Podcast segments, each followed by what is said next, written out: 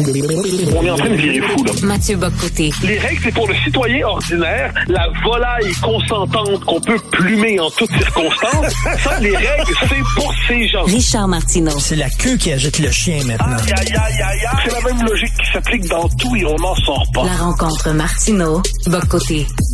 Alors, euh, tu dois être frustré, Mathieu, parce que vers la fin de ton émission, euh, tu t'obstinais avec Emmanuel Latraverse, puis vous avez pu, pas pu aller au bout de votre discussion, mais tu revenais sur le texte qui a fait beaucoup de vagues de Jean-François Lisée, les gens euh, des minorités qui dénigrent la culture québécoise, et Emmanuel faisait partie de la gang qui dit c'est peut-être de la faute de la société d'accueil. Et je te sentais bouillir, mais tu devais céder l'antenne à mon émission. Alors tiens, je te permets peut-être de répondre à Emmanuel en son absence. Oui, en, tout, respect, en tout respect, parce que j'ai la plus grande estime pour elle, mais je dirais fondamentalement, et au-delà en fait, parce qu'elle n'est pas la seule à, à soutenir cette thèse, et euh, je dirais qu'elle la soutient avec moins de radicalité que d'autres. Mais fondamentalement, il y a cette idée que si les populations qui sont issues, euh, les plus jeunes, ils sont issus de l'immigration, première, deuxième, troisième génération, ont souvent une aversion déclarée l'endroit des Québécois francophones, c'est que ça serait la faute des Québécois francophones. Je l'entendais aussi sur notre antenne euh, hier, je crois, une autre invitée tenait ce discours, mais on l'entend un peu partout. La thèse est la suivante. Le Québec rejetterait ces personnes. Dès lors, se sentant rejetée, elle rejetterait elle-même le Québec. Dès lors, la faute serait une société d'accueil inhospitalière et pas accommodante et pas ouverte et pas généreuse. Euh, pour moi, là-dedans, je le dirais très poliment, mais c'est un discours qui me semble coupé complètement de la réalité et qui néglige la nature des rapports entre les groupes humains. Que, quelle image donnent les Québécois francophones au Canada pour ceux qui y arrivent? On est globalement les vaincus. On est, nous sommes la bande qui a perdu. On a échoué notre indépendance à deux reprises et effectivement, on ne contrôle pas les institutions on n'a pas la maîtrise de l'univers symbolique. À Montréal, dans les faits, faut arrêter de se compter des histoires, l'anglais est la langue commune. C'est pas la langue officielle, mais c'est la langue commune. C'est en train de devenir le cas à Laval. Et les Québécois ont tellement intériorisé le fait que dès qu'ils s'affirment, ils basculent dans le racisme, qu'ils n'osent pas faire les gestes nécessaires pour être capables de restaurer une situation où ils seraient libres d'être maîtres chez eux. Parce que Là, j'entends, ah, mais c'est du suprémacisme ethnique. Mais de quoi vous parlez-vous? Là, c'est pas Emmanuel là-dessus, là, on s'entend. Euh, j'entends ce discours-là. Euh, Mais que les Roumains soient la norme en Roumanie, que les Polonais soient la norme en Pologne, que les, là, on peut commencer la liste, que les Suédois soient la norme en Suède, que les Marocains soient la norme au Maroc, que les Algériens soient la norme en Algérie. Euh, Tout ça, c'est- c'est c'est- c'est bien, mais pour les Québécois, non, ce serait mal. Au Québec, les Québécois francophones, les Québé euh, que, les Kebs, comme on les traite maintenant, c'est la nouvelle manière de dire les Pepsi, puis les, les, les Frogs, puis les Pea Soup, là. Euh, ben, les Kebs, là, je m'excuse, mais nous, on devrait, en notre propre pays, en Amérique du Nord, on contrôle juste le Québec, puis on devrait se- s'auto-minoriser pour ne pas vexer ceux qui s'installent librement chez nous. Ma- Mathieu, tu me donnes une idée comme ça, là, une idée de chronique. Sais, si l'Expo 67, Terre des Hommes, avait lieu aujourd'hui, tu irais au pavillon du Mexique, puis tu entendrais la musique mexicaine et des vêtements mexicains et de la bouffe mexicaine. Tu irais au pavillon de la Suède, même chose, musique suédoise, bouffe suédoise et tout ça. Et tu irais au pavillon du Québec et ça serait euh, de la bouffe algérienne, euh, de, la- de la danse polonaise, etc. Parce qu'on n'aurait pas le droit, nous, d'arriver avec notre musique, ce qui Ouais. nous distingue, parce que là, on serait fermé. Ce serait le seul pavillon de Terre des Hommes qui, serait, qui ramasserait toutes les cultures dans le même pavillon.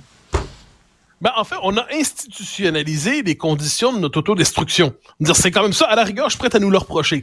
Dire, je suis prêt à nous reprocher le fait de pas tirer les conséquences politiques de notre refus du multiculturalisme canadien.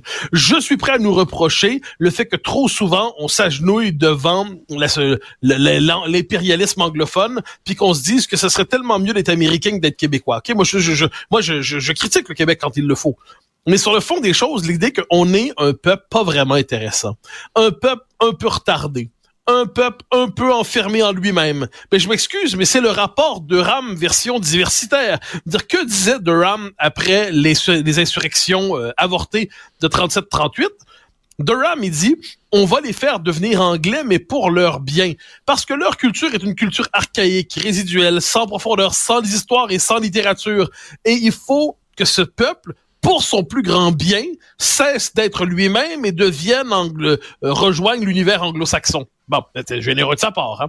Bon, ben aujourd'hui, on nous explique que notre culture est attardée, notre langue nous enferme en nous-mêmes, nos femmes seraient de mœurs légères, hein, ce seraient des cuisses légères et cuisses de braise. Et de ce, de ce point de vue, elles ne mériteraient, elles mériteraient qu'on les regarde avec mépris. Euh, il y a cette espèce de, on serait un peuple qui serait pas familial. Donc, autrement dit, on serait globalement le bois mort de l'humanité. On serait un peuple de trop, un peuple qui on en a un peu assez de ceux-là et pourquoi s'obstine-t-il dans l'existence? Je m'excuse, mais c'est du racisme anti-québécois, faut le dire comme tel. Dire, le racisme anti-noir doit être condamné sans nuance, le racisme anti-arabe doit être condamné sans nuance, le racisme anti-québécois et plus largement anti-blanc, mais anti-québécois parce qu'une dimension supplémentaire devrait être condamné sans nuance. Puis je vais aller plus loin là-dessus parce que ça me met en beau fusil quand même. on nous explique, puis ça c'était présent dans le texte de Lisa, il faut y revenir, quel texte important, quel texte essentiel? Euh, on nous dit, puis ça on l'entend, je l'ai souvent entendu, vous les Québécois, vous avez pas, vous pouvez pas avoir été un peuple dominé et colonisé, vous êtes blanc. Non, on dit premièrement, ces gens-là ont pas une grande conscience de l'histoire des Polonais, puis des Irlandais, puis des Québécois, ou les, les Canadiens français comme on disait autrefois donc le fait est qu'on est, on est mais parce qu'il y a cette espèce de thèse générale euh, qui euh, nous explique que tous les blancs sont racistes et le racisme ne peut être que blanc et que les blancs sont par définition des colonisateurs illégitimes. Et là, on, on ne tient pas compte de la spécificité québécoise. Bon, nous, on nous expulse même de notre propre histoire. On nous expulse du droit d'avoir notre propre récit historique. Mais là, à un moment donné, c'est assez, là, c'est assez. Et puis là, en plus, on cherche à nous culpabiliser. Quand on quand on s'oppose à ça, on dit, mais c'est justement, c'est de votre faute. C'est de votre faute. Au fond, vous-même, vous êtes fermés. C'est pas de la faute de votre laïcité. C'est pas la faute de votre loi 101. C'est pas la faute de votre charte des valeurs. Et là, on dit, mais, OK, mais finalement, dès lors qu'on se rappelle qu'on existe et qu'on bouge un peu, c'est une forme d'agression envers l'autre qui nous préférerait avec la, la douceur du cadavre qui se décompose. Ah ben non, je m'excuse. On n'accepte pas vraiment ça, mais c'est assez révoltant en fait les mécanismes qu'ont une partie des Québécois devant ça de s'auto-accuser. Euh, ils, se, reprochent le mal qu'on pense d'eux. C'est exceptionnel. Ils reçoivent une baffe au visage, puis ils se disent bordel, c'est de ma faute. J'aurais pas dû euh, me comporter comme ça. Je la mérite cette claque là. Et, et voyant, voyant cela, je me dis que les Québécois ont besoin quand même euh, d'emprunter, de louer ou même d'acheter, pourquoi pas, et de se greffer une colonne vertébrale. Parce que c'est pas normal. Mais, mais, mais je reviens à ce qu'on voit dans ce texte-là de Lisée. Parce que l'important, c'est pas nouveau. C'est pas nouveau. On le sait depuis des années. Mais il y a des gens, il y a des gens, il y a des gens dans la petite gauche, OK, qui doivent dire, OK, oui, le texte de Lisée, c'est intéressant. Premièrement, c'est paru dans le devoir. Tu comprends? Quand, quand le devoir dit il pleut, attention, il pleut. Quand le journal de Montréal dit il pleut, on exagère, c'est le journal de Montréal. Bon, et là, il y a des gens qui doivent dire, oui, mais le texte de Lisée, c'est quand même dangereux. La preuve, Boc-Côté est d'accord avec Lisée? Martineau est d'accord avec Lisée? Du rocher facal, hmm, c'est la preuve qu'il ne faut pas écrire ce genre de choses-là. Parce que regardez les amis que ça attire, ce genre de, discours-là. Tu, le sais que dans la petite gauche, ça va être ça qu'on va dire. moi, je, moi, je, moi, je retirerais, je, retournerais la formule. Moi, je redouterais d'avoir comme allié certaines, certains chroniqueurs, certaines chroniqueuses du devoir. Si tu m'annonces qu'une, la politesse m'interdit de la nommer, mais qu'une chroniqueuse du devoir et soudainement s'enthousiasme pour moi. Émilie Nicolas, si, mettons, un trip sur Mathieu Bocoté, là, ah, tu vas dire, je suis dans, je suis dans le champ. C'est pas moi qui, pas l'ai nommé, c'est toi qui l'as nommé. Mais si c'était le cas, je m'inquiéterais. Si Gérard Bouchard commençait à trouver qu'intellectuellement j'ai raison, je me dirais à quel moment ai-je trébuché conceptuellement? Si Philippe Couillard en vient me célébrer pour mon patriotisme, je vais me dire, manifestement, ma manière d'aimer le Québec fonctionne plus. Donc, il y a un moment donné, cela dit, oui, c'est, c'est culture de la réprobation, c'est la culture de la contamination. Oui. Si tu es d'accord avec lui, qui est d'accord avec lui, qui est d'accord avec lui, dès lors, tu es coupable par un effet d'association de tout ce que l'autre pense. là, j'aimerais vous pourrez le dire, hein, Lisée, j'ai beaucoup d'estime pour Jean-François Lisée, franchement, c'est pas un secret. Je suis pas d'accord avec tout ce qu'il dit. Hein. Mm. sa social-démocratie socialisante, pour moi, je trouve ça, c'est un peu lunaire, c'est un autre univers, mais ça m'empêche pas de dire que je pense que Lisée a raison sur certains points, puis tort sur d'autres. Puis quand Lisée m'a consacré un texte dans le Devoir il y a quelques semaines sur mon livre, il a commencé à faire la liste de tous nos désaccords avant de dire que finalement, j'avais raison la plupart du temps quand j'annonçais quelque chose. C'était sa manière à lui de mettre des gants, mais je respecte ça, c'est normal. Donc là, mais ce qui est certain, moi, ce que je trouverais fou, c'est que parce que quelqu'un dit 2 plus 2 égale 4, mais que j'aime pas cette personne-là, je dirais, ah, que non, non, non, c'est 2 plus 2 égale 5. Mais j'y reviens, ce texte-là, tous les politiciens devraient, ceux, quand, quand on a la chance d'avoir un politicien devant soi, on devrait lui poser la question sur ce texte. Qu'est-ce que ça vous inspire? Qu'est-ce que ça vous dit? Puis à tous ceux qui commenceraient à faire des nuances en expliquant que c'est quand même peut-être la faute des Québécois, si on leur crache un peu au visage, je pense au moins que ça permettrait de savoir à qui nous avons affaire. Mathieu, j'ai reçu un courriel, j'ai reçu plusieurs courriels parce que j'ai écrit sur la chronique de Jean-François et il y a des gens aussi qui m'ont contacté.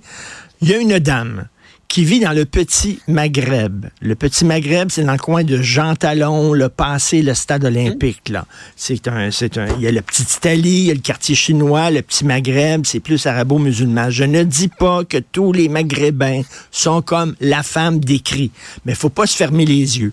Elle dit ma fille. Elle habite dans le petit Maghreb. Ma fille, l'autre jour, s'est fait jeter des roches et s'est fait traiter de putain parce qu'elle était en short. Elle n'était pas habillée de façon convenable. Tu sais, là, elle dit, euh, on se sentait dans le bled. On est au Québec. Au Québec, les femmes ont le droit de porter des shorts. Oui, il y a des Québécois de souche, des tremblés qui sont des gnochons, puis qui euh, ils voient une fille passer, puis oh, t'es bien belle, bébé, qu'est-ce que tu manges pour être belle de même, puis qui siffle après. Oui, c'est vrai. La connerie, la muflerie ne connaît aucune frontière. Mais là, on parle d'un groupe qui dit les femmes qui ne portent pas euh, soit le voile ou qui cachent pas leurs jambes et leurs bras sont des traînées. Euh, ben, tu sais, il y a un problème, il y a un problème de ghettoisation, puis on, le, voit en France, c'est rendu ben, ben problématique. Je vais te répondre par la France, moi, c'est-à-dire, si tu changes la population d'un territoire, tu changes la culture d'un territoire. Si tu changes la culture, tu changes les mœurs. Si tu changes les mœurs, ceux qui veulent vivre selon les anciennes mœurs, les mœurs antérieurement présentes sur ce territoire, vont finir par être mal vus, persécutés, discriminés. Donc on le voit en France, dans certains cafés, euh, des femmes qui ne portent pas le voile, ou enfin il y a même des cafés où les femmes se présentent pas tout simplement parce que ce, sont, ce ne sont pas des lieux de convivialité mixte. Et ce que l'on voit, hélas, c'est qu'à un moment donné, euh, quand des, une population nouvelle arrive sans s'intégrer, sans s'assimiler, impose ses mœurs, ben, m'emmener par effet de contraste, il y a un choc entre les mœurs. Puis je dis pas ça pour blâmer qui que ce soit. Moi, je, je, je ne diabolise pas les gens. Je constate qu'il existe une telle chose qu'un choc des cultures, lorsqu'il y a des cultures trop contrastées, qui se rencontrent surtout dans un contexte où il y a une culture qui était la culture historique d'un pays, et une nouvelle qui arrive, et qui, quelquefois, pas tout le temps, hein, mais peut s'accompagner d'un discours conquérant ou revanchiste sur le mode, parce qu'on l'entend beaucoup en France. Vous avez colonisé la France, nous, euh, l'Algérie, nous, nous contre-coloniserons la France. Alors, évidemment, quand quelqu'un dit ça, faut pas prendre, penser qu'il parle au nom de toute sa communauté. Ça va de soi. Il faut jamais essentialiser. Mais le fait est que ce discours existe et les femmes en sont souvent les premières à le payer. oui, et ce, ce, discours est dénoncé pas seulement, au, je te dis, au Québec et en France, pas seulement par des deux souches, il est dénoncé aussi par des Marocains et des Marocaines progressistes, par des Algériens, des Algériennes progressistes, par des Tunisiens et des Tunisiennes progressistes. Le nombre de fois où je prends un taxi, puis c'est un, quelqu'un, euh, soit du Maroc, soit de la Tunisie, soit de l'Algérie, qui me dit merci, Monsieur Martineau, de condamner les extrémistes religieux parce que j'ai quitté mon pays à cause d'eux. Donc, le discours que nous tenons toi et moi, il est aussi tenu par plusieurs personnes de cette communauté-là. Bien sûr. Mais, évidemment, il y a des gens qui se sont intégrés. Je, vais donner un exemple sur CNews, là où je travaille. Parmi les personnes les plus sévères envers soit l'islamisme ou, ou envers une forme de traditionnalisme religieux qui fait en sorte que les femmes subissent une forme de, discrimination sociale si elles ne se soumettent pas aux mœurs de, de coraniques les plus, euh, les plus, les plus rugueuses eh bien, il y a Sonia Mabrouk, euh, il y a Naïma M. Fadel, euh, et là, je pourrais en nommer d'autres, des figures qui viennent effectivement du monde euh, de l'Afrique du Nord et qui disent aux Français, mais restez français, s'il vous plaît. On n'est pas arrivé en France pour reproduire la société d'où on vient. Par ailleurs, on l'aime. Les amis, les personnes dont je te parle aiment leur pays d'origine. Ils crachent pas sur leur pays d'origine, mais ils disent en échange des Français, ne le faites pas vous non plus. Tout à ça serait bien que chaque zone du monde ait sa propre légitimité culturelle. Quelque chose me dit que tu vas continuer avec Emmanuel Latraverse demain. Merci Mathieu. Salut. Avec joie. Bye bye.